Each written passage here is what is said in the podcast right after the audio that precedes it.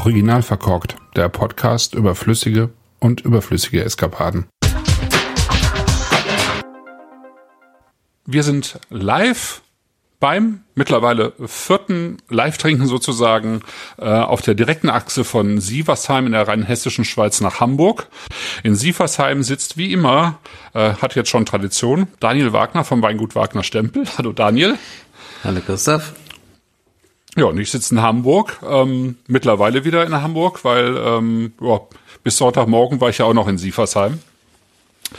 ähm, und die Woche davor eben äh, in Rheinhessen und ähm, habe mal geschaut, was da so los ist. und abgesehen davon haben wir deinen 50. Geburtstag gefeiert. Das kann man ja hier noch sagen. Ähm, mhm. Ja. Sind sogar wiederhergestellt. Und du bist wiederhergestellt. Ja, hervorragend. ja. ähm, genau. Ja, damit gehörst du jetzt sozusagen schon zur alten Garde in Rheinhessen, obwohl äh, du noch so jung aussiehst und dich Danke. wahrscheinlich auch noch recht jung fühlst. Danke. Aber tatsächlich, ja, ich, ich habe mal so nachgedacht äh, vorhin, ähm, gehört ihr jetzt so, also du, der Philipp Wittmann, der Oliver Spanier, Klaus-Peter Keller oder so, ihr seid ja alle tatsächlich eine Generation, nur ein paar Jahre auseinander. Aber mhm. ich, ich sag mal, von der, von der ähm, Top-Riege der rheinhessischen Winzer ähm, seid ihr eigentlich so die, ähm, ja, seid ihr jetzt so die aktuelle Generation und eigentlich kommen nur welche darunter. Ne? Also es gibt jetzt kaum noch wirklich so Kaliber in den 70er Jahren, 60er, 70er, 80er Jahren. Ne? Hm. Oder fällt ja, jemand ein? Haben, ja, wir haben halt früh früh angefangen irgendwie so mit mit der ganzen Geschichte damals, als das so losging. Ja. Als wir uns entschieden haben, Wein zu machen, da war das ja noch gar nicht so stand Rheinhessen noch nicht so wirklich ähm, ja im Fokus und äh, das war schon eine sehr intensive Zeit so in den Anfang 90er Jahren, als wir so so anfingen. Ja. Ja, und ihr habt dann auch relativ schnell die Weingüter übernommen oder im Prinzip auch teilweise ja auch erst aufgebaut, ne? Ja. Genau. Also, also wir jetzt, speziell wir, waren ja früher ein landwirtschaftlicher Betrieb, der ähm, ja durch mein Großvater und auch mein Vater ähm, waren mehr fokussiert auf die Landwirtschaft, also den Ackerbau und der Weinbau, der lief eigentlich so ein bisschen nebenbei. Und ähm, ja, wurde eigentlich auch so ein bisschen stiefmütterlich be behandelt. Ja, es gab äh, acht Hektar Weinberge, die, die wurden zum größten Teil, also die wurden eigentlich nicht zum größten Teil, die wurden komplett im Fass ver vermarktet. Mhm. Und äh, ich habe dann so 92 so ein bisschen meine ersten Weine abgefüllt und damals ähm, gab es in Rheinhessen war natürlich Keller schon, also Klaus-Peter sein Vater, auch, schon Wittmann war schon, äh, schon irgendwo Vater. bekannt. Ja, genau, ja, der Günther. Und, ähm, und natürlich auch die großen und auch eher Traditionsbez Traditionsbetriebe am Rhein, St. Anthony, halt Heinsam, die auch schon sich früh mit dem Thema, Thema ökologischer Weinbau äh, ähm, ähm, befasst haben und so. Das, das war so, das waren die eigentlich die einzigen Betriebe in Rheinhessen, die man wirklich so auf dem Schirm hatte und und ähm, ja, das war Rheinhessischer Wein hat aber auch wirklich nicht nicht unbedingt nicht unbedingt stattgefunden, auch nicht in der Gastronomie. In, in Mainz wurden wurden Rheingau Riesling und äh, keine Ahnung äh, Mouton KD oder sonst was getrunken. Also es war jetzt ähm, ja, relativ also, so, aber, aber apropos also, trinken, was trinken wir denn Pinot Grigio auch schon. Ja, Ah, Pinot Grigio. ja, wir, wir, wir trinken ein bisschen Riesling heute. Es ist ein bisschen Riesling-lastig, mhm. die, die äh, 6 von 6. Aber, genau. Mhm. Aber ich freue mich drauf. Ja. Und äh, fange an mit den drei Ortslagen, also den Sieversheimer und äh, Fürfeld und ähm, Bamberger Riesling mhm. und danach unsere drei GGs zu probieren. Starten wir mit Porphyr, oder? Starten wir mit Porphyr, Riesling, ja, genau. Riesling, Sieversheim, Porphyr. Der Klassiker. Genau. Die Visitenkarte des Weinguts. Ja, genau. Ja. Also Man sagt ja häufig, dass es äh, sozusagen der, der Gutswein ist die Visitenkarte des Weinguts. Aber hier kann man, glaube ich, mit Fug und Recht behaupten, es ist der Siefersheimer Porphyr, der ähm, wirklich zu der Visitenkarte des Weinguts geworden ist. Im Prinzip, mm. also ja, Ortswein, ne, also eine Stufe drüber.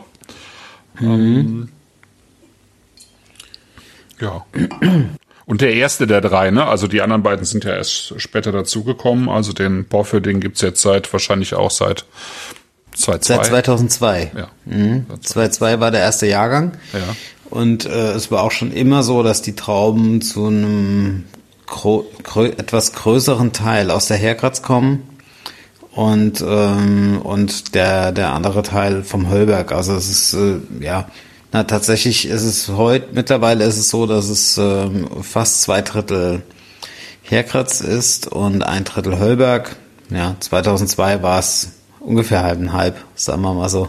Ja. Und ähm, und äh, ja, also im Prinzip kommen die Trauben aus den beiden großen äh, großen Gewächslagen und ähm, ja, und somit ist es eigentlich so ein bisschen der Zweitwein, ein bisschen aus jüngeren Parzellen. In der Herkratz oben drauf gibt's äh, einen großen Block von anderthalb Hektar das äh, nennt, das war früher, hatte, also gehörte früher nicht zu Herkratz, sondern das heißt eigentlich von der Gewann ist das Helgenberg, also Heiligenberg. Mhm. Das ist ein bisschen kühler schon und hoch gelegen, sehr steinige Böden.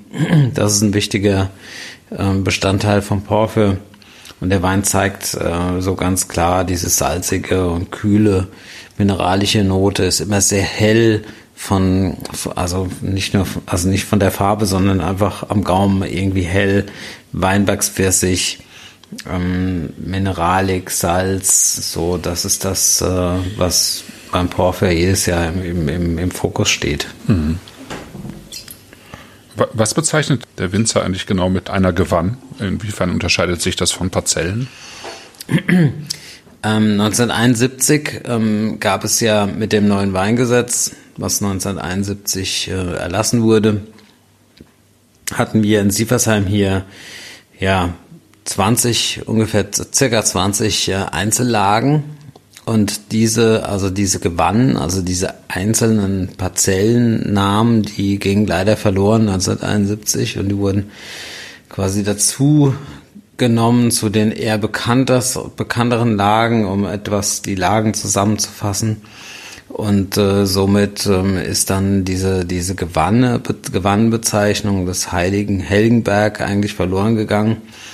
Ganz viele andere auch. Mhm. Ähm, und äh, das war eigentlich, ja, oh, da müsste ich, ich glaube, da könnte ich jetzt eine halbe Stunde drüber, drüber reden, über diese ganze ähm, Weingesetz 1971, Weingesetz, also das war eine schwierige Zeit, eigentlich eine, eine nicht wirklich positive Geschichte, was den deutschen Weinbau betrifft. Und ähm, aber ja, also sie sind halt weg, die gewannen und ähm, ja, wir, wir kommunizieren die jetzt auch nicht, aber wir begrenzen unsere großen Gewächslagen, also die großen Lagen, auf die alte Gewannenbezeichnung Herkretz und auch Hölberg ähm, und sind da im Prinzip äh, zurück zu Back to the Roots mhm. sozusagen zurückgegangen auf die alte Gewannenbezeichnung einfach vor 1971 die Abgrenzung. Von daher ist diese Gewann ähm, äh, Helgenberg ähm, nicht im GG bei uns drin, mhm. sondern weil sie halt oben auf dem Plateau schon also so ein bisschen aufs Plateau oben drauf zieht. Es sind tolle Böden, es sind noch tolle Lagen, aber äh, wir machen dort keine großen Gewächse, sondern das sind eigentlich so klassische Parzellen auch für den Porphyr. Mhm. Für den Riesling Sieversheim. Ja, ja als du jetzt in den 90er Jahren angefangen hast, also wir können es halt auch nochmal ganz, ganz kurz so ein bisschen eingrenzen. Also es gibt, ja wahrscheinlich viele, die zuhören, die vielleicht schon mal zum zweiten Mal zuhören oder sowieso auch das Weingut kennen, aber für die, die es noch mhm. nicht kennen, ähm, mhm. Siefersheim liegt eben in der sogenannten rheinhessischen Schweiz. Ja. Und ähm, man spricht da meistens eben äh, von diesem Bereich Bingen, dann gibt es den Bereich Wonnegau und den Bereich der sogenannten Rheinfront, also um Nierstein herum. Ähm, mhm. Diese rheinhessische Schweiz ist ja nochmal was ganz eigenes. Ne? Ja, ist schon ein bisschen speziell. Also wir, wir sind ja hier, ähm, ja, also die einzige Region, die halt diese vulkanischen Böden ähm, äh, zu bieten hat, einfach durch diesen äh, durch diesen Vulkanismus, äh, der sich quasi von Bad Kreuznach, äh, also es waren so, sozusagen waren das äh, verhinderte Vulkane. Es waren jetzt ja bei uns keine Vulkane, die die Asche gespuckt haben, mhm. sondern das waren magmatische Aufwölbungen, die durch Erosion dann irgendwann freigelegt wurden. Und ähm, und das prägt natürlich die Gegend. Dazu kommt, dass wir eigentlich einen Kaltlufteinfluss haben vom Abelbachtal raus, viel Wald drumherum. Bad Kreuznacher Stadtwald ist nicht weit. Ähm, in Fürfeld, wo wir gleich hinkommen, im nächsten Wein, das sind eigentlich auch die höchsten Parzellen, das geht bis 360 Meter. Ähm, und äh, ja, da bläst, da bläst der Wind. Und ähm, die Böden an sich in Verbindung mit diesem eher ja, kühleren Standort und höheren Standort ergibt halt schon auch Weine, die halt so diese kühle, mineralische, salzige Note äh, unterstreichen. Und das ähm, ist eigentlich auch das Besondere für, für unsere Region hier und speziell auch für Sieversheim hier. Und das äh, kommt uns natürlich in diesen warmen Jahrgängen, die wir die letzten Jahre auch hatten, ähm, auch zugute, dass äh, wir eigentlich immer einen Tick Säure noch äh, mehr behalten. Die mhm. Weine auch trotz warmen Jahren eigentlich auch eine schöne frische und auch kühle, ein kühl, ja, eine kühle Art haben einfach. Ja. Und das, äh, das ist eigentlich ganz schön. Das ist, ja. das ist äh, wunderbar. Das kann man auch bei dem Porphyr jetzt, glaube ich, auch ganz gut nachvollziehen. Ne? Ähm, mhm. Das ist jetzt 2020, das ist ja ein durchaus warmer Jahrgang gewesen. Äh, kein so extremer Jahrgang wie 2019 oder 2018. Ja. ja. Ähm, gemäßigter, ein gemäßigterer Jahrgang in einem gemäßigten Klima sozusagen. Mhm. Ähm, wie würdest du den Jahrgang zusammenfassen? 2020 ähm, ist ein großes Geschenk der Natur, muss man wirklich so sagen. Es war so einfach eigentlich dort in diesem Jahrgang so wunderbare und, und schöne und auch schon sehr balancierte Weine zu machen. Ich vergleiche es bei uns in der Region so ein bisschen mit 2011. Mhm. Es hat einfach, ja, alles gepasst. Also es war vielleicht tendenziell ein Tick zu trocken, aber wir hatten doch immer mal wieder ein Gewitter und äh, so ein paar, ja, so ein paar Schauer noch gehabt, die uns so wieder mal, mal eine Woche über, immer während der Vegetation weitergebracht haben. Ähm, es hat, ähm, es hat, ja, tendenziell eigentlich zu wenig geregnet, aber mhm. es war doch da, dadurch, dass die Erträge auch nicht so groß waren und kam er eigentlich ganz gut mit der Trockenheit so zurecht. Ja. Wir haben 2020 auch im Prinzip außer zwei, drei Jungfelder auch kein Wasser irgendwie gefahren oder gewässert, was wir sonst immer mal wieder auf unseren Trockenstandorten machen, wo ich eigentlich weg will von dieser ganzen Wassergeschichte, mhm. ähm, auch auf auch einen ganz guten Weg gefunden habe, davon wegzukommen, indem wir einfach ähm, weniger Stöcke pro Hektar anlegen und ähm, viel mit Stroh arbeiten, mit Strohabdeckung. Mhm. Ähm, keine Begrünung, sondern den Boden abdecken, kurze Laubwände, wenig Verdunstung und so weiter. Gut, das ist aber ein Thema für sich. Es geht ja um den Jahrgang. Es war in 2020. Ähm, wunderschöne, perfekte Trauben, nicht zu wenig Säure. Ähm, ja, schon wenig Säure, aber die Säure, der Säureantrag ist gut, weil, weil die pH-Werte niedrig sind in den Weinen. Ist das, das ist ja ähm, typisch für euch, ne? dass diese pH-Werte so niedrig sind. Liegt das an diesen, schon, ja. an diesen vulkanischen Böden oder? Ja, wahrscheinlich in Verbindung auch mit der, mit den sehr gesunden Trauben, die mhm. wir halt immer ernten und auch, ähm, ja, mit einer, mit einer, ja, etwas höheren Lage, die wir hier haben, ja. Also pH-Werte sind eigentlich immer recht niedrig. Wahrscheinlich auch mit der, mit der Art und Weise, wie ja. auch der Boden bearbeitet wird, oder? Und das auch mhm. und auch wie wir im Keller arbeiten. Wir arbeiten halt auch relativ schonend von der Pressung mhm. her und mhm. ähm, machen jetzt auch nicht super lange Maisstandzeiten. Ja. Also eigentlich wird es wird schon auf Finesse und äh, Eleganz ähm, darauf hingearbeitet und ähm, da ist der pH-Wert pH immer ein wichtiger Indikator für einfach. Ja. ja. ja. Ja, kommt auch aus dem Chat sozusagen das Feedback schön salzig, ne? bekommt man richtig Durst. Mm. Ähm, ist natürlich mm. super trinkig. Mm. Äh, trinkig, ja. Ja, ja. trinkig gesagt, aber. ja, es macht einfach Lust auf mehr. Ja, genau. irgendwie genau. so. Ja, ja. Mm. ja, und das zeichnet auch den Jahrgang so aus. Also das sind einfach tolle, unkomplizierte, wunderbar perfekt balancierte Weine die überhaupt gar keinen Restzucker brauchen. Ähm, also hier beim Porphyr liegen wir irgendwo so bei drei Gramm Restzucker. Mhm. Ähm, aber ähm, ja, und einfach Spaß machen. So, mhm. einfach so. Und ich glaube auch, dass dieser Jahrgang auch wunderbar reifen wird, weil, weil das Traubenmaterial so, so extrem sauber war und, und, und gut war und die pH-Werte, wie gesagt, niedrig ich denke mal, das reift, wird eh nicht reifen wie 16. 2016 war ja auch so ein, so ein klassisches Jahr, aber das 2016 war halt ein Tick leichter und 2020 ist halt ein bisschen opulenter und hat auch, hat auch hier mhm. und da Muskeln, ja. Und, aber einfach, ähm, also, viel besser ist schwierig. Also muss, muss man wirklich sagen. Also als, als Jahrgang jetzt einfach, ja. Als Jahrgang. Also ich traue, wir werden diesem Jahrgang noch, äh, noch echt ähm, lange hinterher trauern, glaube glaub ich so irgendwie. also im Sinne von, Fan. ja, es, es, wird kaum, es wird kaum besser werden. Ja, ja, ich kann mir das eigentlich nicht vorstellen, wie man perfektere Trauben ernten kann, wie in zum Jahrgang 2020. Auch ähnlich auch wie 19. Ja. ja. 19 war ja auch schon so so, so schön, ja. Ja, nur dass das irgendwie, glaube ich, im, im Weinberg deutlich anstrengender war als 2020. Das ist ne? richtig. Der Herbst war halt viel anstrengender. Ja, es ja. war halt verregneter Herbst und man, man hat, der hat viel mehr herausgefordert. Ja. Und ähm, das war, das war ein bisschen, das war ein bisschen anders. Ja. 2000 2019. Ja, ich weiß noch, ich war 2020 war ich Anfang Oktober ja bei euch und ihr habt eigentlich die ganze Zeit so ein Grinsen im Gesicht gehabt, sowohl im yeah. Weinberg als auch im Keller, weil das wirklich total entspannt war irgendwie. Das, ja, ja, ja, ja, ja, ja, ja, das war, hat einen riesen Spaß gemacht. Ja. 2022. Und das wird dieses Jahr bestimmt anders, ja. Also es wird schon, schon eine andere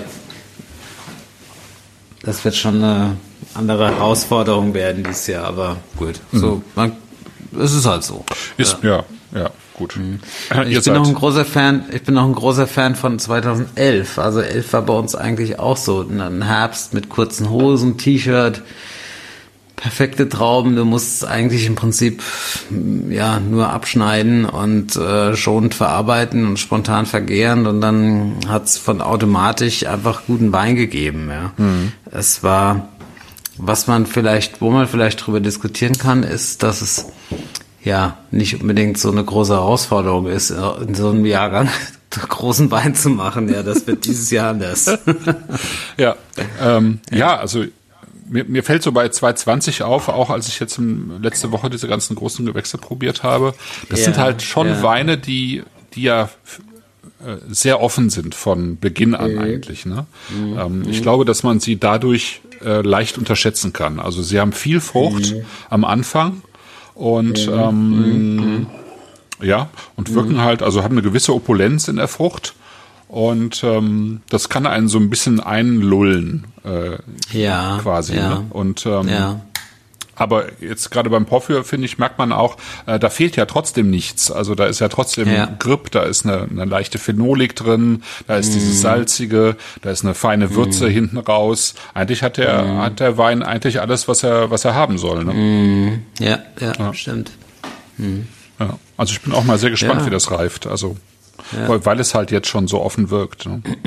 Es wird immer hell bleiben, mhm. glaube ich, mhm. so was die Erfahrung so uns zeigt aus den letzten Jahren. Auch 2011, wenn du jetzt 2011 noch probierst, die Weine haben auch Kraft. Also sie haben auch, ähm, ja, damals hat man ja auch noch einen Tick mehr ähm, Rest, äh, Fr natürliche Fruchtsüße behalten. Mhm. 2011 hat auch echt, war auch echt sehr, sehr anstrengend zu vergären. Also ähm, die Entgärung war, war ganz anstrengend. Also die Weine wollten eigentlich gar nicht gern. Wir hatten an Weihnachten, ich erinnere mich an Weihnachten, noch äh, ja fast einen halben Keller am Gären und das war, war richtig anstrengend. Also die Gärung 2011 war viel viel anstrengender als der ganze als der ganze Herbst, ja. Okay. Das einigermaßen trocken zu kriegen. Aber wenn du jetzt zum Beispiel Elfer Herkratz probierst, dann ist das immer noch im Glas sehr hell und hat eine schöne Würze, aber trotzdem trotz der Opulenz auch eine Frische und das ist ähm, das wird, denke ich, 2020 auch so sein in zehn Jahren, hm. wenn du das probierst. Ja. Wie erklärst du dir so eine, ähm, so, so, eine Unlust bei den Trauben äh, zu vergehren? Hm. Der Zuckergehalt war einfach extrem hoch mhm. 2011. Also wir hatten extrem hohe Mostgewichte, noch höher als 2020. Und ähm, damals hatten man, also 2011 haben wir halt auch noch ja, die Moste auch noch tendenziell noch äh, klarer, noch besser vorgeklärt in die Gärung geschickt. Das haben wir jetzt die letzten Jahre schon ein bisschen geändert. Also wir, wir vergären tendenziell ein bisschen mit, mit mehr, mit mehr Fruchtfleisch und Trub, mhm. an Trubgehalt. Vergären auch wärmer in den letzten Jahren. Das war auch, okay. 2011 haben wir wahrscheinlich ja. auch noch tendenziell kühler vergoren und dann war das echt anstrengend. So die Endvergärung in 2011, das war richtig heftig. Ist schon so eine und Tendenz das, ähm, insgesamt, ne, wärmer zu vergären auch. Ja, ne? ja, ja, absolut, ja. Mhm. Und ähm, ja, und dieses Jahr war das irgendwie ziemlich entspannt. Mhm. Ja. Das geht dann das spontan durch, ähm, normalerweise, ne? Also spontan an auf jeden Fall. Ja. Ja, es gibt so hier und da mal einen Tank, der, der jetzt, um, ja, der nicht so will wie wir. Mhm. Da mache ich auch keine Religion mhm. draus. Das ähm, wird dann halt nachgeimpft mit mhm. Hefen und dann, weil ich möchte das schon so gut wie möglich trocken, trocken haben. haben. Ja. Ja. Mhm. Ja. Der Gutsriesling dieses Jahr ist ähm, ist, ist, ja, ist bereits ausverkauft, aber der war mir eigentlich ähm, Tick zu balanciert. Okay. Da waren, gab es so zwei, drei Tanks, die, die eigentlich, ähm, ja, das Cuvée so ein bisschen einen Tick zu rund gemacht haben, aber naja, das, das hat auch geschmeckt, aber mir war es eigentlich ein Tick zu, zu balanciert. Aber der Porphyr ist schön straff und trocken. Das gefällt mir gut. Ja.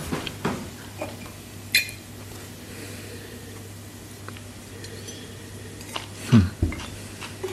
Ja, aus der aus dem Chat kommt gerade 2015 und 2016. Porphyr waren zuletzt auch großartig. 2018 war, war ja bei einer Riesling-Probe so ein bisschen komisch, in Anführungsstrichen. Also es ähm, ist wohl irgendwie so ein bisschen durchgefallen. Ich habe 2018, 2018, ja. Mhm. ja. Ja, das war halt anders. ja. Ja, 2018, äh, wann war die Probe? Das wäre interessant zu wissen. Ja, ja das ist, glaube ich, noch nicht so lange her. Ja, ich frag mal, mm. kommt bestimmt noch. Ja. Müsst mal wieder, müsst mal wieder probieren, aber mhm. 18 war halt schon, äh, schon extrem, ja. Mhm. Aber 18 haben wir auch mit, glaube ich, einem Gramm Zucker gefüllt. Okay. Das hat der Wein hatte, der war fast karg, so hm. im, im jungen Stadium. Das, der hatte eigentlich nichts. Das war, war schon heftig. 2018. Das war, mich hat aber jedes Gramm Zucker auch irgendwo gestört in dem, in dem ganzen, in dem ganzen Riesling-Thema. Deshalb ist es so auch gelandet. Aber ich, glaube trotzdem, dass der Wein äh, trotzdem ganz gut reifen wird, 2018. Mhm. Das, ähm, das war auch, das war auch äh, pH niedrig, zwar wenig Säure, auch nicht gesäuert. Aber die Weine hatten was, im jungen Stadium hatten die echt was, was, was ruppiges. So Ecken und Kanten irgendwie. Das war auch eine Phenolik gewissermaßen auch, ja. Hm. Aber, ähm, ja, also da war 19 und 20 schon, schon einfach schöner. So einfach, Ja. einfach leckerer zu trinken. Ja, eleganter auch in gewissem Maße. ja, Ja. Also ja. die Probe war vor zwei Wochen, ist also gerade frisch. Da Ah, okay. Kannst du aber nachprobieren. Ja. Mhm. Ich muss mal wieder probieren. Schon lange nicht mehr gemacht. Ja. Ja. ja. Porphyr, also im Prinzip viel Herkrets oder nicht benannter Herkrets, ein bisschen Höllberg Mhm. mit drin. Ja. Wenn wir, also ich habe mir mal den, den, wir gehen weiter zu Neubamberg, ne? rotliegend. Ja, habe ich Mhm. Ja. mir mein zweites Glas geschüttet, äh, um das nochmal so ein bisschen zu vergleichen. Äh, Mhm. Wenn man auf, ähm, auf die Seite der Herkrets guckt bei euch, ähm, äh, wo auch dieser markante Turm steht, dann geht eigentlich die Herkrets eben in äh, die sozusagen neue Bamberger Seite über. Ne? Ja. Und dann kommt aber tatsächlich trotzdem, obwohl das irgendwie ja so aussieht wie aus einem Guss fast, ähm, kommt eben äh, dieses rotliegend Gestein. Ja, dazu, ne? genau. Ja. Also im Prinzip ist die Neubamberg, also dieser Neubamberger Riesling, die Lage heißt Neubamberger Herkratz. Mhm. Ist, ähm, ne, die Herkratz ist quasi ähm, ja, ortsübergreifend. Mhm. Und der Turm, der dort steht in der Herkratz, ist äh, die Grenze. Ja. Und westlich des Turms beginnt also die Neubamberger Herkratz und die, die, zieht, die knickt dann so ein bisschen nach Westen ab. Also der Hauptunterschied ist ähm, schon auch, dass die Weinberge dort abends mehr Sonne haben, weil es mehr nach Westen geneigt ist. Aber auch, dass ähm, gerade so im mittleren Hangbereich ähm, dort dieses Rotliegende zum Vorschein kommt. Das ist ganz extrem eisenhaltig, ganz roter Boden und ähm, auch, auch vulkanisch, also auch natürlich mit Porphyr auch durchsetzt, Ja. aber schon ein bisschen, ein bisschen extremer eigentlich als äh, also im Vergleich zu den Sieversheimer Lagern. Lagen dort haben wir mehr, ist der Porphyr mehr gelblich gefärbt und in der Bamberg ist er mehr rötlich gefärbt. Und ähm, ja, und es ist auch ein Steilhang dort. Wir haben mittlerweile dort anderthalb Hektar Riesling in diesem, in dieser in den Bamberger Lagen. Und ähm, ja, der Wein zeigt eigentlich auch immer die meiste, also am meisten so diese, dieses gelblichere, wärmere, ähm, würzigere Ja. Eindruck. Ja. ja.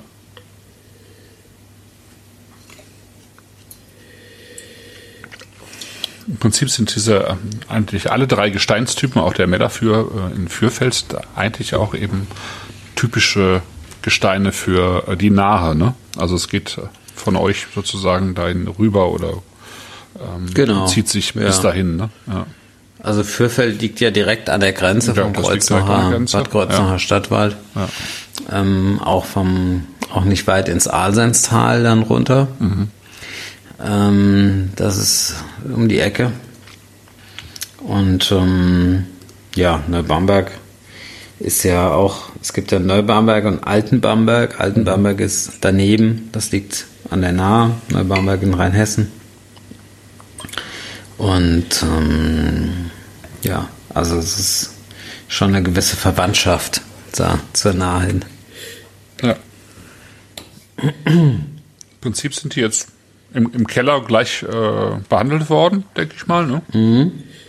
Ja. Wie baust du die im Moment aus? Ist das Edelstahl oder? Alles gleich. Also, na, Porphyr ist so ein Drittel, ein Drittel Holzfassanteil, also großes traditionelles Holzfass mit, mit im Spiel.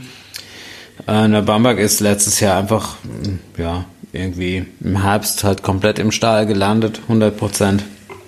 Ähm, äh, das hat sich so ergeben einfach im Herbst. Und äh, aber ansonsten ist alles gleich. Die Weine sind spontan vergoren, bleiben bis Mitte Mai auf der Vollhefe und werden dann äh, dann gefüllt. Also ja. es ist eigentlich ganz einfach. So im Prinzip. ja, genau. So.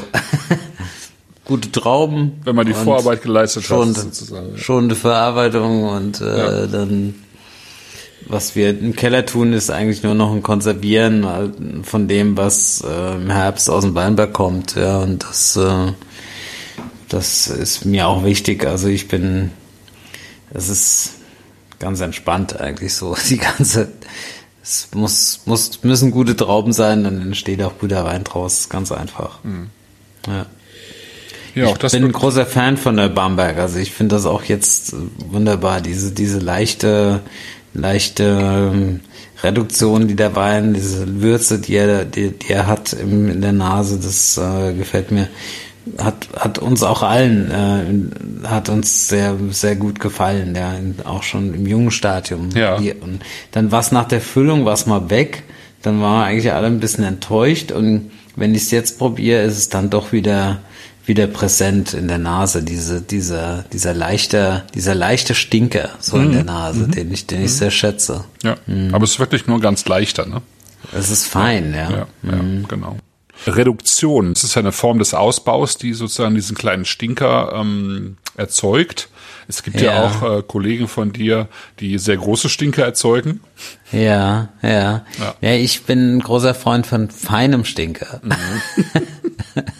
Nicht von lautem Großen, sondern Ja. so was ganz Dezentes, so im, eigentlich nur so ein bisschen im Hintergrund. Und das ist, ähm, wenn das so dann passiert, durch, aus, aus der, aus, wenn, wenn du dann so eine Sponti, wenn du so einen Sponti-Tank dann hast, der das auf einmal in der Gärung dann entwickelt, da, da freue ich mich immer. Aber es muss auch jetzt nicht sein. Es passiert manchmal. Nö, eigentlich sind deine Weine ja nicht, nicht so, nicht so Stinker geprägt. Das Nee, kann man jetzt wirklich nee, nicht sagen. es ja. ist auch nicht provoziert oder so, aber es gibt's doch immer mal wieder, dass, dass du so einen so einen Tank hast und das war jetzt dieses, dieses Jahr mit, mit ähm, einer Bamberg einfach der Fall.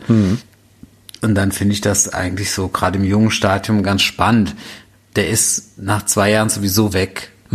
Ja. Und dann zeigt, muss der Wein das zeigen, was er eigentlich ähm, von, von Natur aus äh, einfach auch von Traubenmaterial vom, natürlich vom Weinberg und vom Boden mitbekommen hat.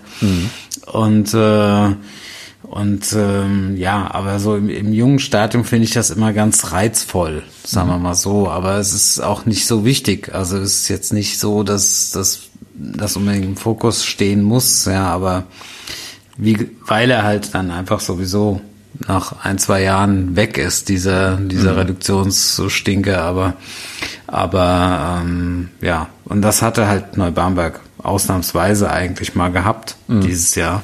ja. Und ähm, deshalb fand ich es eigentlich sehr, es wurde so ein bisschen gefeiert im Jungweinstadium, intern, betriebsintern bei unseren Jungweinproben. Ja. Aber so wichtig ist es eigentlich auch gar nicht.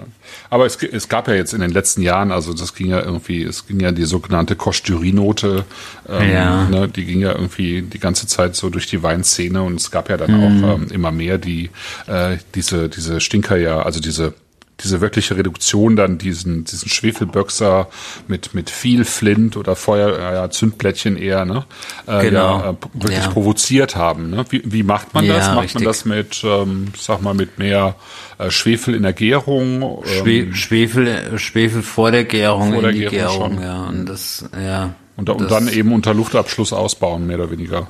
Ja, und dann halt sehr reduktiv arbeiten, ja. Aber ich bin da auch gar kein, gar kein Freund von, ja. Ja, Das, ähm, also es gibt Jahrgänge, wo man, wo wir so ein bisschen was machen mit, mit minimal Kalium Dieselfit auf der Maische, aber eigentlich nur, dass es obendrauf, wenn sie, wenn sie ein bisschen, wenn sie mal ein paar Stunden stehen bleibt, nicht so braun wird und äh, dass das ein bisschen Schutz hat oben über der Maische drüber, aber aber gezielt in die Gärung Schwefel, das habe ich noch nie gemacht. Das finde ich auch eigentlich eigentlich nicht schön. ja also ich glaube auch, dass es nicht Nee, es ist auch, äh, auch glaube ich, Weine, ich weiß nicht, ob das so auch so bekömmlich ist oder so. Ich, ich weiß nicht. Ich bin kein Chemiker, aber vom Gefühl her ähm, ist das nicht das, was ich, was ich will. Ja. Früher hat man das Schwefelböxer genannt, oder? Und, Im Prinzip ja, glaube ich. mehr ja. oder weniger ein Weinfehler. Ja, ja so ungefähr, ja. Ja, hm, hm, hm. ja lustig. Ja, ja Riesling Mellerfür aus Fürfeld. Hochgelegener Weinberg, genau. direkt an der Grenze Fürfeld. zur Nahe. Mhm, kann der man von euch aus, wenn so die Lage. Ja, genau. Wenn man auf der Herkwitz steht, mhm. kann man das noch gut im, in weiterer Entfernung sehen. Der am weitesten ja, entfernte genau. Weinberg von euch. Ja. Schaust du genau drauf, sind so mhm. sieben, acht Kilo, sieben Kilometer von Sieversheim westlich, eigentlich so die westlichsten Weinberge. Und danach kommt dann, ähm, ja, wenn man dann nach leicht nach Norden ähm, in, dann durch den Wald runterfährt, dann ist man im Alsenstal mhm. und auch dann direkt schon in ähm, äh, Bad Münster oder auch Bad Kreuznach dann.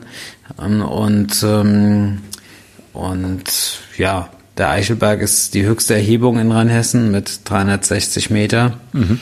Und äh, drumherum viel Wald, windoffen, nach West, Südwest geneigte Weinberge, der Eichelberg. Also da, da, da ist immer, es ist immer kühl. Und die Weinberge haben wir seit jetzt zehn Jahren. Mein Vater kommt aus Fürfeld. Ach so, das wäre meine nächste Frage gewesen. Wie bist, ja. wie, wie, bist du denn an diese Weinberge gekommen? Das erklärt das natürlich. Ja, genau. Hm. Wir haben, ähm, wir haben unseren Landwirtschaftsbetrieb verpachtet an einen Betrieb in Fürfeld und der hat in diesem Zuge, als er unsere Felder, also unsere Ackerflächen übernommen hat, dann seinen Weinbaubetrieb äh, aufgegeben mhm. und hat, und da habe ich mir so im Prinzip die drei für mich interessantesten und schönsten Parzellen raussuchen können, mhm. die ich übernommen habe mhm. und dort Riesling gepflanzt. Die waren bestockt mit Silvaner, also Silvaner, aber auch schon Riesling. Und äh, das haben wir jetzt komplett als Riesling bestockt. Äh, ein Hektar dort in Fürfeld. Und äh, das ist so ein bisschen diese ganze Cool Climate ähm, Projekt von mir. das ist ganz, mhm. ist ganz spannend in diesen, in diesen warmen Jahren einfach. Ja. Und dort haben wir halt auch vulkanischen, vulkanischen Einfluss. Ganz tolle, schwarze, dunkle, also, ja, bräunlich schwarze Böden, die, ähm, die sehr stark verwittert sind. Also, mhm wenn man, also die Böden bestehen zum Teil nur aus Stein und äh, wenn der, wenn der, wenn die, wenn dieser, denn dieses Gestein ist relativ porös, sehr weich, mhm. wenn das im Winter Frost kriegt, also wenn da die, die geht Wasser rein in das Gestein und dann bricht der Frost das Gestein auf und äh, dann zerbröselt das so ganz fein und das ist ähm, auch ein ganz ganz spannendes Terroir dort in Fürfeld. Und oft haben wir eigentlich im Fürfeld so diese Feuerstein, diese dunkel würzige Noten mit drin, was jetzt leider, was heißt leider, ist halt einfach so der Jahrgang 20 nicht unbedingt so der Fall ist. Der Wein ist eher eher hell und äh, kühl und eher auf der fruchtigeren Seite mhm. gelandet. Mhm. Mhm. Ja, der 219er, der, der war, der wirkte sehniger irgendwie, ne? Das war richtig, ähm, ja. ja. Mhm. 2019er Fürfelder war, war echt ein Brett. Mhm. 20 ist auch fein. Das hat auch ja, richtig Druck. Halt so, so ja, Es hat, das ist fein. Ja, es ist eher, es ist eigentlich sowas für die, für die Freaks, ja, die halt mhm. wirklich sehr puristisch, mineralisch, karg, trocken, Säure. Das hat auch im Prinzip, ja, anderthalb, zwei Gramm Restzucker, also ganz, ganz trocken durchgegoren. Mhm. Komplett Edelstahltank eigentlich so, wirklich so der Purist unter den drei Orts. Ja, und witzigerweise finde ich, also in, in, in der Nase ist das ja gar nicht mal so der große Unterschied zwischen den dreien. Ja. Ähm, eben weil, weil die ja dieses Jahr so, so viel fruchtiger sind. Und die haben auch immer so eine, ein bisschen mhm. so eine mhm. cremige Note, fast wie so ein bisschen Lanolin oder so, finde ich mit drin. Alle drei. Mhm. Ähm, auch wenn mhm. der mhm. Neue Bamberg auch dieses, ähm, ja, eben diese, diese leichte Reduktion drin hat. Aber am Gaumen ist das ein ganz anderer Schnack, ne? Mhm, genau, richtig. Mhm. Ja, das und das ist einfach der Druck. Standort dort. Mhm. Mhm. Ja, und wirklich diese Kühle ja. im, taucht eigentlich in, in, diesem Jahr erst so richtig am Gaumen auf. Ja, ja, ja genau. Mhm. Ja, interessant. Mehr dafür. Das sieht ja, wenn man so, wenn man mal drauf guckt, ist das auch dieser, dieser Mantelstein, ist ja auch so durchsetzt ähm, dann? Dunkel und so durchsetzt. Ja, der hat ja so teilweise so Einschlüsse, Ja. so Ach, harte, ich, vulkanische das. Einschlüsse, ja, und auch äh, Kupfer ist mit drin, ja. Mhm. Und so, so ganz verschiedene, also es sieht aus wie so, ja, einfach wie so aufgesprudelte Lava einfach, Mhm. ja, die, die relativ sehr schnell abgekühlt ist dort, die auch in die Oberfläche, Oberfläche getreten ist. Ähm, ja, einfach oxidiert auch ist. Und Ja. ähm, der, der, in Sieversheim haben wir ja den Porphyr, der halt sehr langsam abgekühlt ist, der schon fast aussieht wie ein Granit.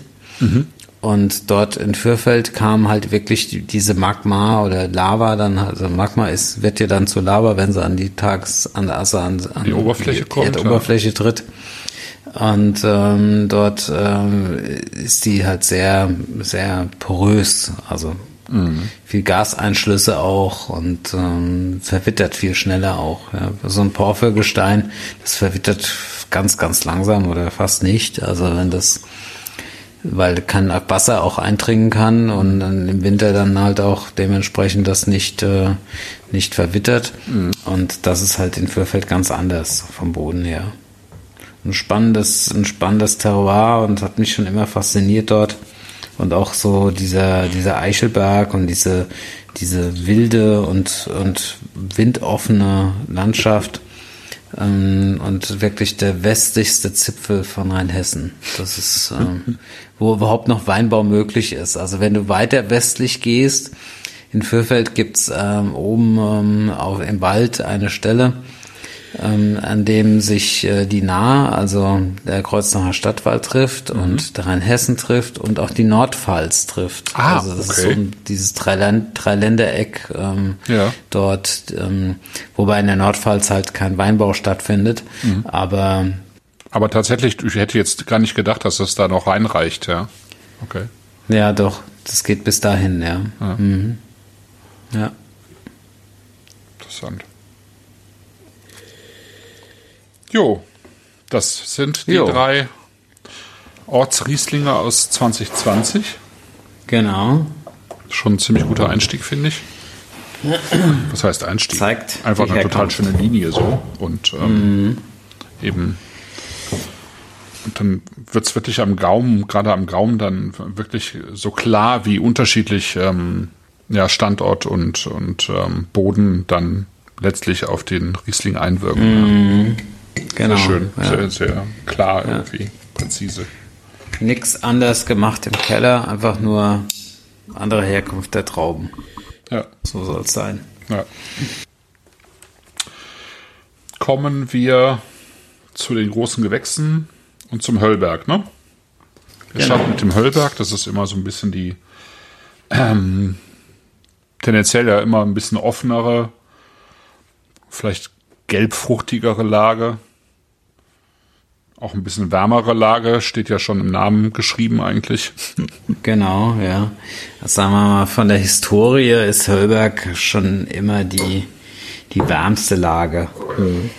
Und auch, ja, im Prinzip die beste Lage von Sieversheim, weil dort wurde es halt schon immer reif und man konnte dort eigentlich so die, die besten oder sagen wir mal reifsten Trauben und höchsten Qualitäten ernten. Also historisch die beste Lage von Sieversheim. Heutzutage wahrscheinlich. eigentlich schon. Ne? Ja.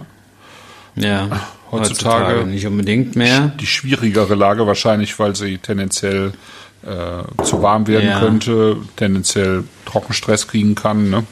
denke ich mal. Ja, ja, ja. Genau. Wobei das sich auch relativiert in solchen Jahren wie dieses Jahr, wie 2021. Und äh, wir eigentlich so am Höllberg, bedingt durch diesen Trockenstandort, die sehr steinigen Böden, Fels teilweise im Untergrund, ähm, einfach einfach äh, eine gute Ableitung hatten von diesen vielen Regenfällen.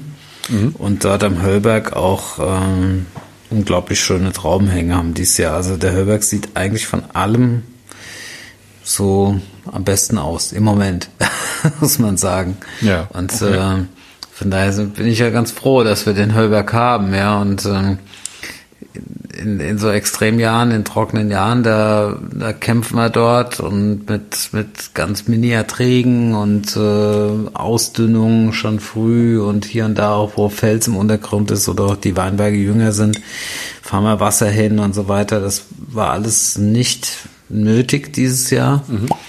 Und ähm, ja, und Hölberg ist, äh, ist immer relativ gelb eigentlich so vom Wein immer recht offen, auch im jungen Stadium. Und ähm, das ist auch 2020 wieder der Fall. Wobei der 20er, der 20er Höllberg ist eigentlich so mit einer der feinsten und auch kühlsten, sagen wir mal, Höllberge, die wir jemals gemacht haben. Ähm, wir haben die letzten Jahre auch habe ich ganz gerne Höllberg auch ein bisschen mit Holz gearbeitet. Mhm. Und ähm, der Jahrgang 2020 war mir aber so reif und so perfekt, dass wir, also dass, dass es mir im Herbst ähm, ich den Eindruck hatte, dass das kein Holz braucht. Also es ist komplett mhm. im Stahl gelandet. Mhm. Also es ist 100% Edelstahl weil die Trauben und der Wein an sich schon so viel Geschmack mitbringt, dass das nicht nur Holz braucht. Mhm. Und ähm, ja, und so ist das äh, dann auch in dieser rein puristischen Form auf die Flasche gekommen. Also das Holz hätte ja noch mal für ein bisschen mehr Luft gesorgt, also Mikrooxygenation, mhm. was so durch das ähm, Ihr habt ja Stückfässer, glaube ich. Ne? Mm. Ähm, ja, nimmt das dann auch noch mal ein bisschen Säure weg oder dadurch oder? Hat das mit, mit Säurewerten oh, nichts zu tun? Ich glaube weniger. Weniger. Also ja. wir haben die Weine ja auch schon im Mai gefüllt. Mhm. Vielleicht, wenn die dann noch mal bis ins Sommer reinliegen, mit, im Holz liegen, vielleicht eher, aber bis in Mai ist der Keller so kalt und ah, ja. da macht das jetzt nicht so einen ganz großen Unterschied. Wobei, wobei die Mikrooxidation schon auch ein Thema ist, also mhm. durch das Holzfass. Ja, und ja. Sonst müsste man es auch nicht so machen. In ne? dieser, ja. der, in dieser, ja genau, in dieser pur puristischen Reinform eigentlich ganz, ganz stimmig jetzt mit Heuberg. Mhm. Kann sein, dass es dieses Jahr wieder anders wird, aber das entscheide ich immer so ganz spontan aus dem Bauch raus im Herbst. Wenn die Weine, also wenn die Fässer belegt werden mit dem Most. Mhm. Und ähm, ja, und manchmal ist es dann aber auch ein Abwägen, wenn es einfach von der Menge nicht passt, von der Parzelle, weil wir ja ähm, die Parzellen sehr, sehr ähm, also komplett getrennt ausbauen und dann vor der Füllung erst wieder zusammenführen. Und oft ist es dann auch so, dass du mit dem Edelstahltank dann im Herbst, ähm, wenn du halt eine Menge hast aus einem Weinberg, also eine bestimmte Mostmenge, möchte man ja, also legen wir Wert darauf, dass das Fass auf dann, dann voll wird. Mhm. Und, ähm, und oft, manchmal passt das dann auch nicht mit dem Holzfass und dann nimmt man dann halt, ja, notgedrungen dann einen Edelstahltank, ja, aber das, ähm, das ähm, müssen wir mal, müssen wir mal sehen, wie das dieses Jahr wird. man braucht schon ziemlich viele Gebinde da im Keller. Mhm. Ja. Die haben wir auch, aber die Holzfässer sind halt immer nur 600, 1200, 2400 und ja, dazwischen ja. gibt's halt keine Holzfässer bei uns, ja, aber halt ganz, ganz viele Edelstahltanks, die irgendwo dazwischen passen. Mhm. Mhm. Schön trocken der Hörberg. Ja, und ich finde, er hat am, ähm, am Anfang ist es schon eine sehr wie soll ich sagen, eine sehr fruchtige Frucht. Also es ist schon, ja. ne? Es ist schon. Ja, ich finde das aber schön, ja, weil ich meine, wir machen ja Wein aus Früchten. Ja, ja, klar. Und Trauben sind ja Früchte und wenn es ja. so jung ist, dann darf es auch Frucht haben. Ja. Die Frucht geht von selbst weg irgendwann, ja, und dann zeigt halt, dann kommt halt der Weinberg mehr, ja, aber ähm, ich, ähm, ich und Riesling ist eigentlich auch im Prinzip von Natur aus fruchtig. Dann ist es halt bei den großen Gewächsen nicht mehr ganz so gewohnt, weil so der, der Spendel so ein bisschen in diese andere Richtung mhm. ausgeschlagen hat. Also ähm, weniger mhm. Frucht, mehr Stein, mehr Würze. Ähm, ja, teilweise der Stein kommt, sehr karg. Der Stein kommt in zwei, drei Jahren. Ja, ja. ja. Ich. Aber ich finde, hinter der Frucht taucht das ja auch schon auf dann, ähm, wenn man den ein bisschen mhm. Glas hat. Ne? Ähm. Ja, es hat Salz, hat Mineral, es, es hat, hat einen schönen Grip. Ja, also. Mhm. Aber es, ich gebe dir recht, also der, der Höllberg ist schon eigentlich der fruchtigste von den mm. immer. Der, der Wein mit, mit der meisten Frucht so von, von, den, von den ganzen ja. GGs eigentlich. Ja. Ist auch schon schön früh zu, also schon eigentlich, wie gesagt, auch schon relativ früh zugänglich von, von ja. allen, ja. Ja, das kann man eigentlich jetzt schon mit ziemlichem Genuss trinken, würde ich sagen. Mhm. Mhm. Wobei ich den Eindruck eigentlich mhm. bei allen dreien habe, ehrlich gesagt. Das ist. Ähm, also klar, das. Äh, Hast du alle drei GGs schon im Glas, oder? Ja, ich habe mal die drei, ähm, also ich habe es jetzt noch nicht alle drei probiert, aber ich, ich schumper so ein bisschen yeah. rein. Und die ja. wirken ja schon ja. recht offen, alle drei. Mhm. Und das ist einfach, glaube ich, ein, auch dieser, dieser 2020er Jahrgang. Das ist so mm. charmant, ja. Also es ist ein super charmanter ja, Jahrgang, genau. ähm, ja, ja, der absolut. total einlädt zum Trinken. Ja, absolut.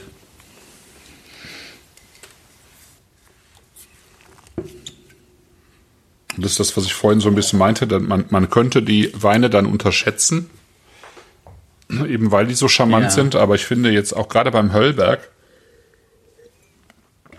wenn man den dann am Gaumen hat, dann ähm, ja. kommt unter dieser Frucht sehr schnell eben diese steinige Würze und diese Salzigkeit durch.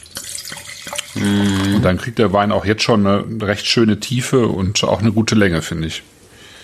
Guck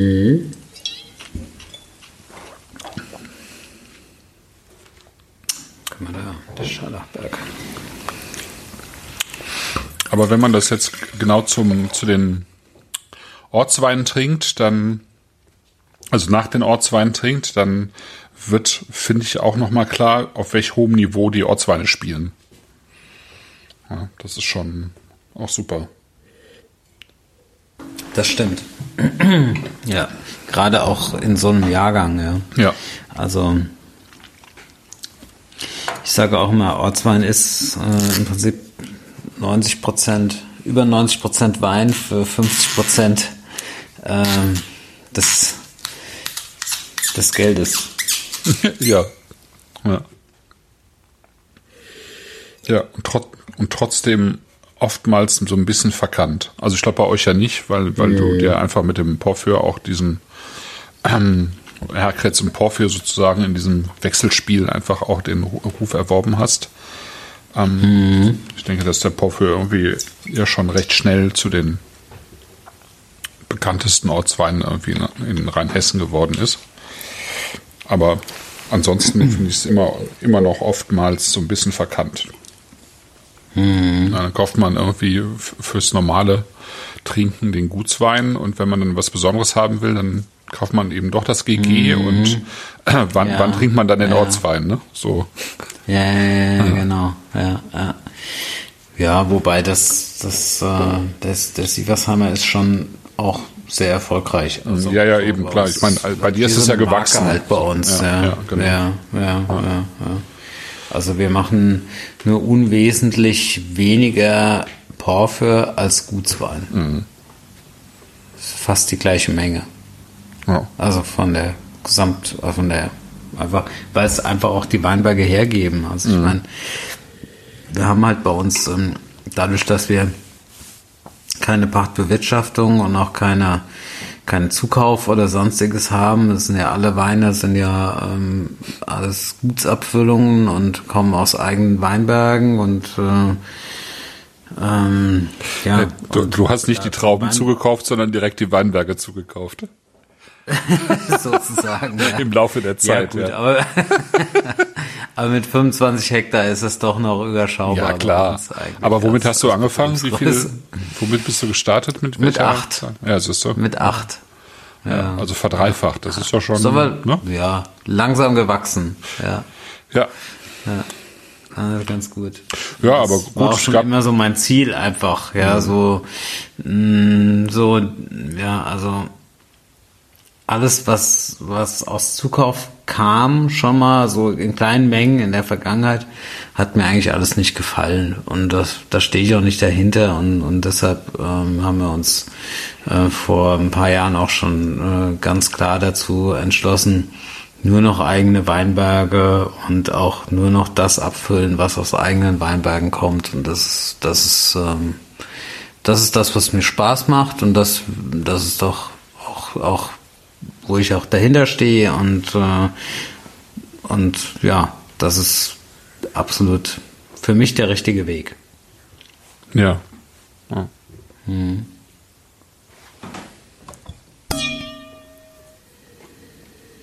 Ja, Höllberg ist wirklich fruchtig. So. ist ja ganz interessant, weil wir haben ja Höllberg und Herkratz haben wir schon im Mai gefüllt. Mhm. Also Ende Mai. Und ähm, Scharlachberg ist äh, jetzt erst gefüllt, vor drei Wochen.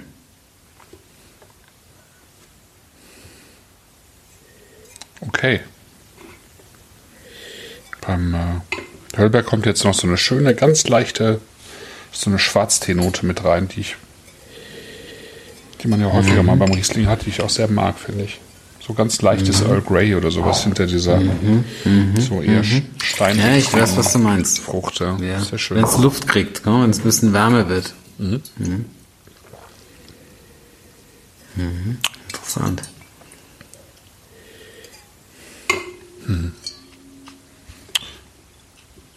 Ja, Scharlachberg-Bing, wenn wir dazu übergehen. Mhm. Kurz nochmal zur Erklärung. Also, ähm, der Wiener Scharlachberg gehört ja in den, im 19. Jahrhundert auch zu den ganz ähm, berühmten Lagen in Deutschland, Riesling-Lagen in Deutschland. Ist dann irgendwann so ein bisschen in der Versenkung verschwunden. Und ähm, war aber im Prinzip eben immer eine der Top-Lagen und ist dann natürlich auch eine große Gewächslage geworden.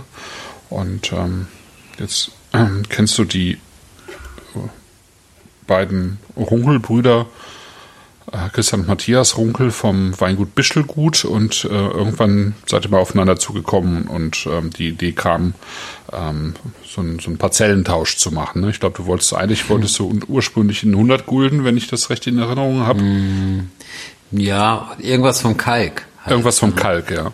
Ja, ja. Genau.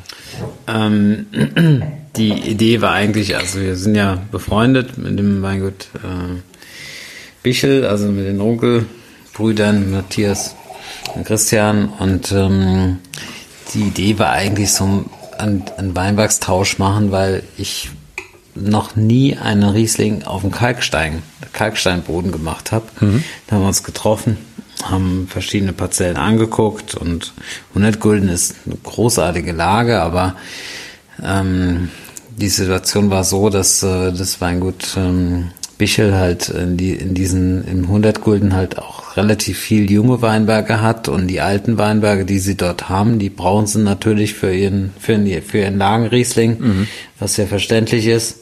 Und ähm, ja, und so sind wir weitergefahren und dann, ähm, das hat mir auch alles extrem gut gefallen und dann sind wir dann am Scharlachberg gelandet und dann standen wir dort in diesen Terrassen dort und dann habe ich mich so umgeschaut und dann dachte ich, okay, das Kalkprojekt, das stellen wir nochmal zurück. Wir machen auch Quarzett. Ja. und, äh, und so kam das dann einfach, ja. Und und damals äh, war ja war ja das äh, Weingut Bichel noch nicht im VDP. Mhm.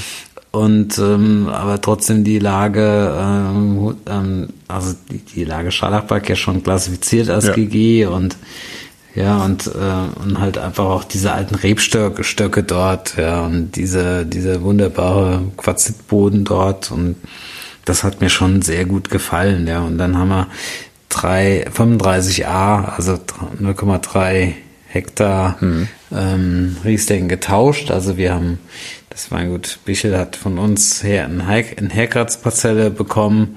Das ist jetzt für uns auch nicht so ganz dramatisch, weil wir haben ganz guten Besitz mittlerweile in der Herkratz und mhm. ähm, dann waren wir bereit, das äh, zu, abzugeben und dafür die gleiche Fläche im, im Schallachberg bekommen. Das war auch für das Weingut Bichel nicht ganz so dramatisch, weil dort gerade ähm, ja, glaube ich, drei Hektar gepachtet wurden noch dazu und äh, ja, und von daher äh, hat sich das einfach so ergeben und es ist ein tolles wir nennen es einfach Freundschaftsspiel, ja. ein tolles, äh, eine tolle Erweiterung einfach in unserem äh, großen Gewächsportfolio. Das soll auch nie mehr werden. Also mhm. von den 35a gibt's jedes Jahr circa 1000 Flaschen. Mhm. Ähm, und das, äh, das ist einfach eine, ganz spannende Erweiterung. Ähm, der Fokus wird immer hier in Sieversheim auf unseren vulkanischen Böden bleiben, aber die Lage Schalappak ist halt schon, schon anders einfach. Sie ist warm und sie liegt am Rhein oder an der Mündung von, von nahe in den Rhein und, ähm, und, und ist historisch halt auch äh, extrem äh, spannend und äh, so hat sich das dann ergeben, dass wir dann dort ähm, ja seit 2016 dann auch in Scharlachberg haben. Ja, ja von, von, von der Weinbergsarbeit ist es so, dass wir da immer mal wieder hinfahren und Handarbeit dort auch machen und, äh, und einfach um die Lage kennenzulernen, dort, dort natürlich die, die Lese und so weiter, alles.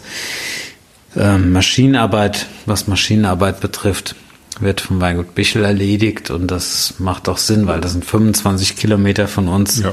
und ähm, das lohnt sich nicht wegen ähm, 35a dort mit einem Traktor hinzufahren. Und wenn man dort so einen perfekten Partner vor Ort hat, die, genauso die, das gleiche Verständnis haben und auch ökologisch arbeiten, ökologisch wirtschaften, ähm, dann funktioniert kann, also dann, dann funktioniert sowas halt sehr, sehr entspannt und auch gut.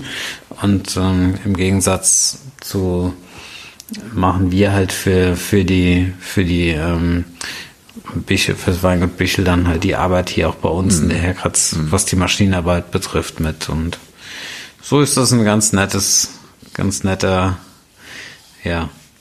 aber, aber zur Lese musst du dann schon irgendwie ähm, schon ein paar Mal hin, ja, bis du dann den richtigen auch, Lesezeitpunkt auch Laubarbeiten. hast. Ne? Ja, ja, ja. ja Laubarbeiten. Da, Im Auto ist man ja auch mal schnell hingefahren. Ja, ja, das ja, ist ja Kein Drama nicht so, nicht so dramatisch. Ja. Ja. ich bin ja jetzt letzte Woche wirklich mhm. kreuz und quer. Mhm. äh, mhm. Appenheim, Ingelheim, äh, Wonnegau, Hohensülzen, äh, mhm. Nierstein und wieder zurück und vor und zurück. Das war schon, mhm. war schon ganz witzig. Mhm. Mittlerweile mhm. kenne ich das Gebiet doch ganz gut. Ja, so aus dem Autofenster raus. ja, aber das ist dann auch nochmal, ähm, Bing ist dann, äh, sind dann auch ähm, eure Parzellen ähm, Terrassen, also Prinzip auch nochmal eine. Ja, also das, das ist quergezeilt. Ja.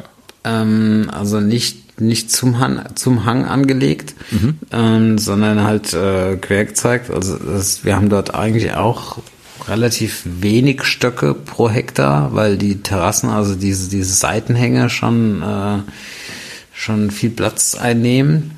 Ähm, ich finde das aber gar nicht schlimm. Also ich finde das eigentlich ja in Sachen, also in Bezug auf diese auf diese Trockensta auf diese trockenen und heißen Jahre eigentlich ganz positiv, wenn der Rebstock viel Standraum hat und viel mhm. Boden hat, mhm. den er durchwurzeln kann.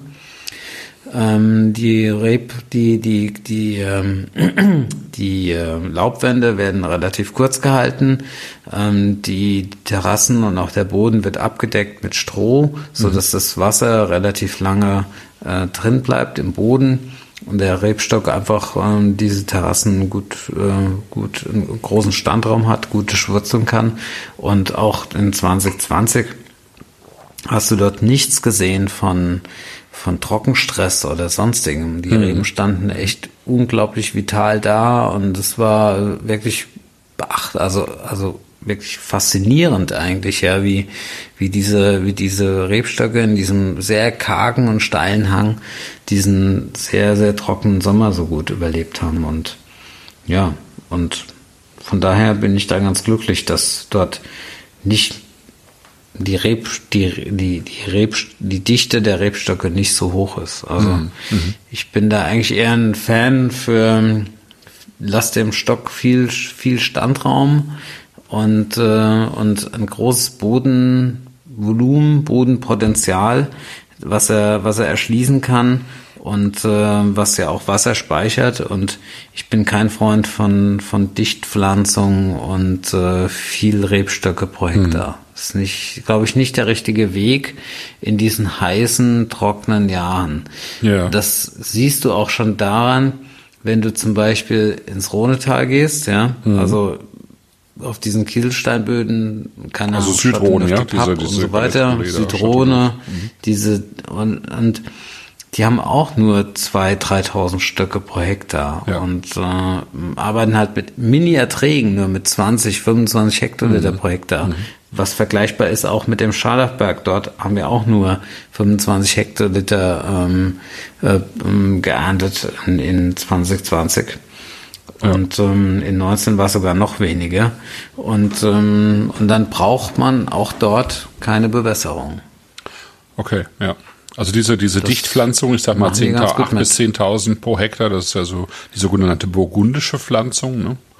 Ähm, ja, ja, ja, Was ja auch total in ist. Und hat es aber schon immer aber viel mehr geregnet. Ja, genau. Da hat es ja, aber genau. schon immer viel mehr geregnet. Genau, genau. Und, äh, und ja. an der Mosel auch. An der Mosel hast du auch 10.000 Stücke pro Hektar. Ja. Da hat es auch immer schon viel mehr geregnet als jetzt an, in Süd, Südfrankreich. Ja. Und, genau. Ähm, das ist, ähm, finde ich, wir haben da viel probiert in den letzten Jahren und hm. die Parzellen am, am Höllberg auf den felsigen Standorten dort mit wenig Stöcken, kurzen Laubwänden und Stroh abgedeckt, Verdunstungs, ähm, also an, und Verdunstungsschutz. Ähm, da haben wir mittlerweile die Bewässerung rausgebaut aus diesen Parzellen. Mhm. Die brauchen wir nicht mehr bewässern dort. Okay. Und das äh, ist für mich ist eigentlich auch ein nachhaltiger und, und mhm. ökologischer Ansatz. Ja. ja. Hm. Ja, zum Wein selber. Gut. Das ist ja schon ein ganz schöner Schritt ja, genau. vom, vom, vom Höllberg zum, zum Scharlachberg. Mhm. Ja. Ist einfach ein anderer Wein. Das ist äh, eine ganz andere Würze. Schon wärmer, gell? Ja. Mhm. mhm.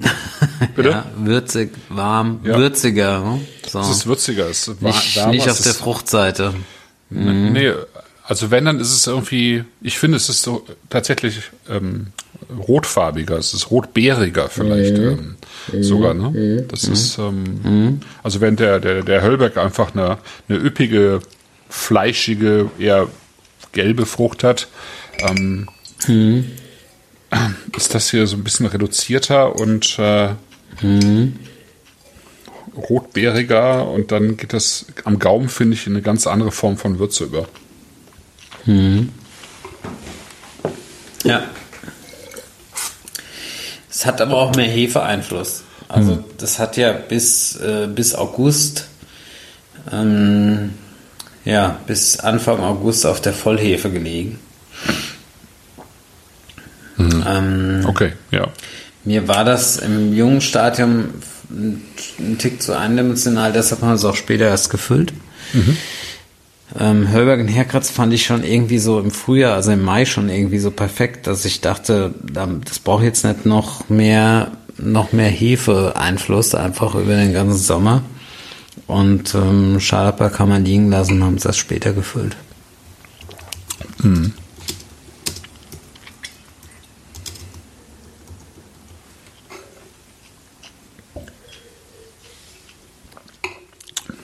Das hat ihm, finde ich, ja. aber gut getan. Also ja, es gibt halt einen anderen, es hat schon einen anderen Charakter, ja? so, aber genau. nicht nur von der Hefe, sondern, sondern einfach, der Wein bringt viel mehr Wärme mit und viel mehr Würze mit und mhm. ähm, das, das magst du schon. Das ist ja auch, auch, ähm, auch einfach, einfach. Es waren noch die reifsten Trauben, die wir geerntet haben dort. Mhm. Aber der Schade. hat einen total schönen phenolischen Grip so am Gaumen, finde ich. Mhm. Mhm. Ich, ähm, passt sehr gut. Also es gleicht das so ein bisschen aus mhm. auch. Also der wirkt ja, also der, der ist wärmer, aber der wirkt halt nicht zu warm. Also das finde ich finde es schon mhm. sehr klar irgendwie. Mhm. eigentlich finde ich es ein super Wein gerade. Mhm. Schön, freut mich.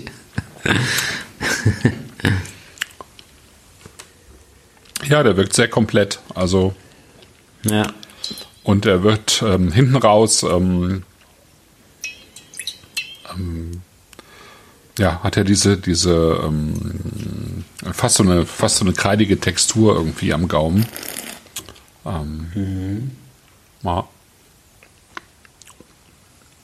Und bleibt sehr lange stehen, also hat eine tolle Länge. Ja.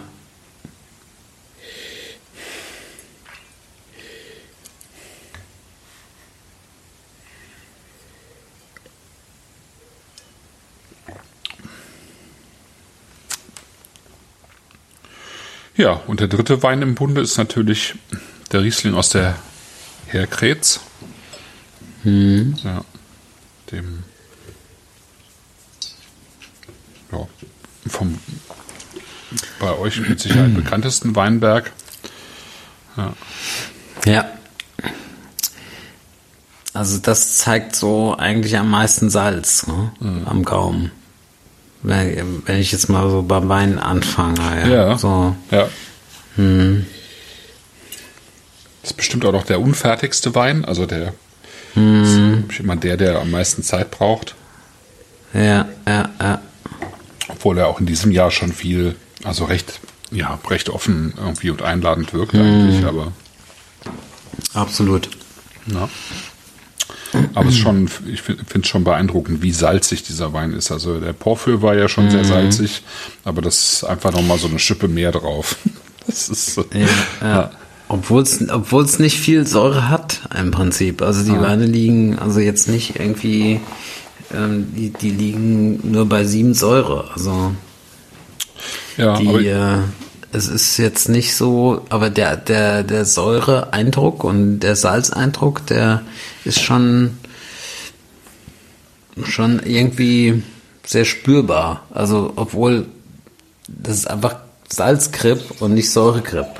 Ja, ja und ich äh, glaube, also wenn man mal das ähm, so oft bemühte Wort Mineralik mit reinnimmt, dann ähm, mhm. finde ich, kann man das bei diesem Wein sehr gut nachvollziehen. Ähm, ja. Überhaupt finde ich das bei ja. so manchen 2020ern, dass die, die Säure zwar sehr reif wirkt, aber mhm. ähm, die mhm. so ein mhm. bisschen Platz macht. Ich glaube, glaube gerade auch bei den Weinen, die niedrigere pH-Werte haben, dass dann dieses mhm. mineralische, so dieses leicht elektrisierende am Gaumen nochmal stärker in den Vordergrund ähm, kommt mhm. und mhm. ähm, vielleicht den Weinen genau die Energie gibt, die die ähm, Säure vielleicht gerade nicht bieten kann. Ja? Also hier ja, habe ich, hier ja, hab ich ganz ja. stark so den Eindruck. Mhm. Mhm. Ja, ist spannend. Ja. Also, das kommt jetzt wirklich aus, aus den ältesten Parzellen in der Herkratz, die wir mhm. haben. Und, ähm, und das ist halt ganz, ganz typisch irgendwie so, diese, dieser, dieser, diese salzige Mineralik einfach. Und das mhm. ist ähm, das, was mich auch immer, immer wieder fasziniert. Ja. Und auch, auch diese Kühle, die der Wein mitbringt, ja, so ja. vom, vom, ein, vom, am Gaumen. Und das, äh, das ist schon.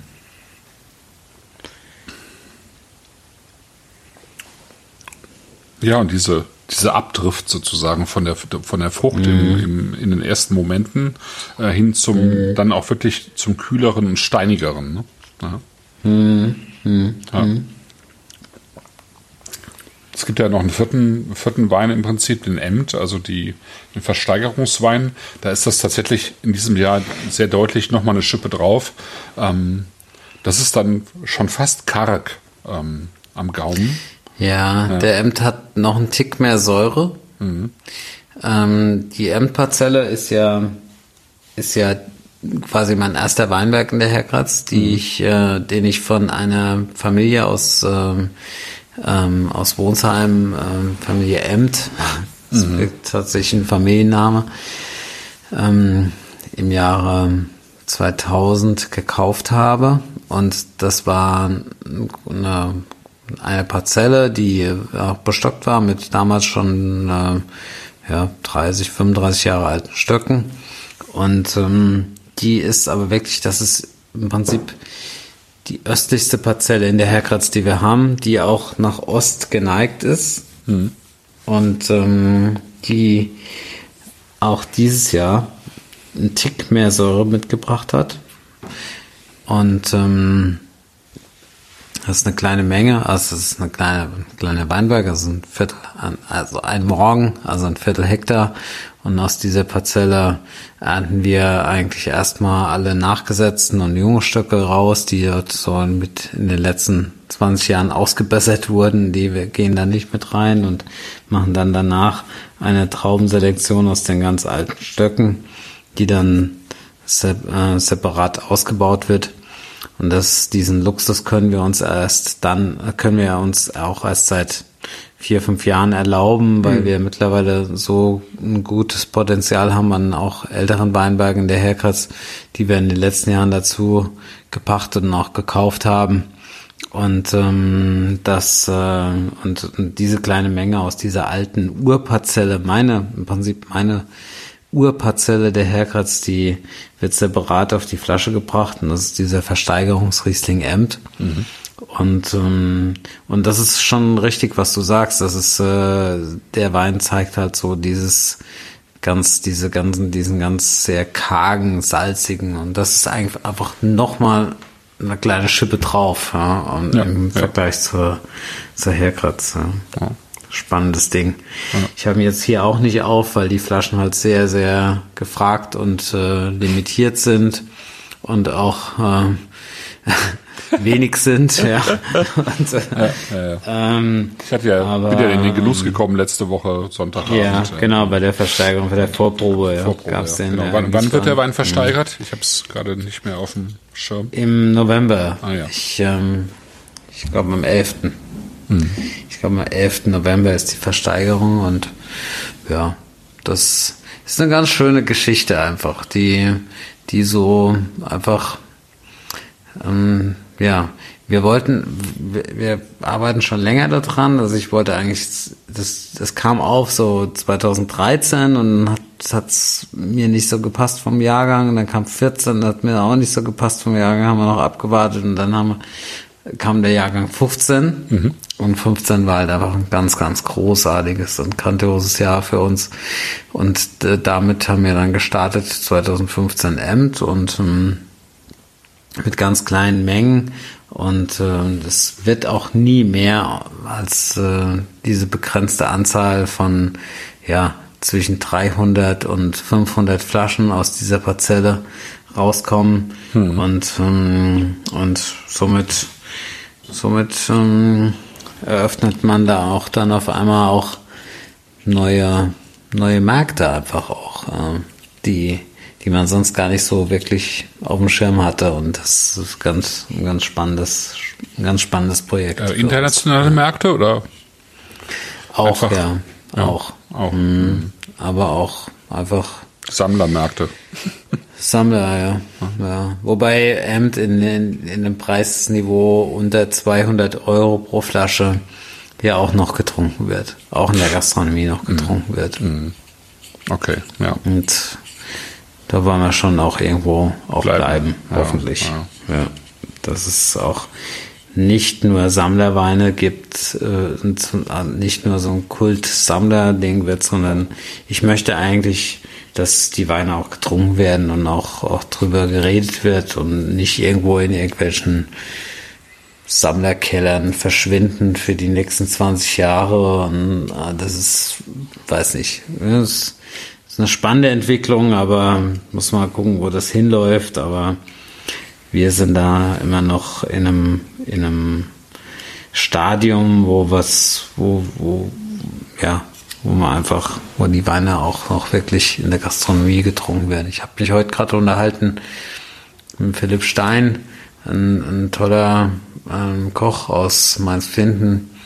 Und ähm, und er hat mir das auch mal so ganz deutlich auch gesagt, ja. Also Amt wird bei ihm halt wirklich auch bestellt auf der Karte. Mhm. Er hat der Philipp Stein hat ähm, jetzt mittlerweile alle sechs, ja fünf, ja bald den sechsten ähm, Jahrgang ähm, Amt auf seiner Weinkarte und ähm, das wird getrunken dort, wirklich im Restaurant. Und das Ja. ist das, das, das gefällt mir gut. Das Ja. freut mich auch dann immer, ja, wenn sowas dann auch wirklich gefeiert wird und getrunken wird und äh, und ähm, ja, so, so muss es sein, so soll es auch bleiben. Wenn wir über die Herkritz reden, ist dieses Jahr noch ein Wein dazugekommen. Den haben wir jetzt natürlich hier nicht im Glas, weil wir nur Rieslinge haben. Aber du hast jetzt ähm, zum ersten Mal auch einen ähm, Pinot Noir veröffentlicht aus, ähm, aus der Herkritz. Genau.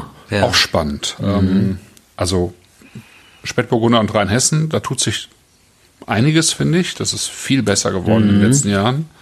Und ähm, ihr habt auch jetzt über die letzten Jahre auch experimentiert, sage ich mal, ne? Auch viel dran gearbeitet. ja. Ja. Und äh, jetzt zum Es ersten gibt ja- Mal eben 2019 veröffentlicht, ne?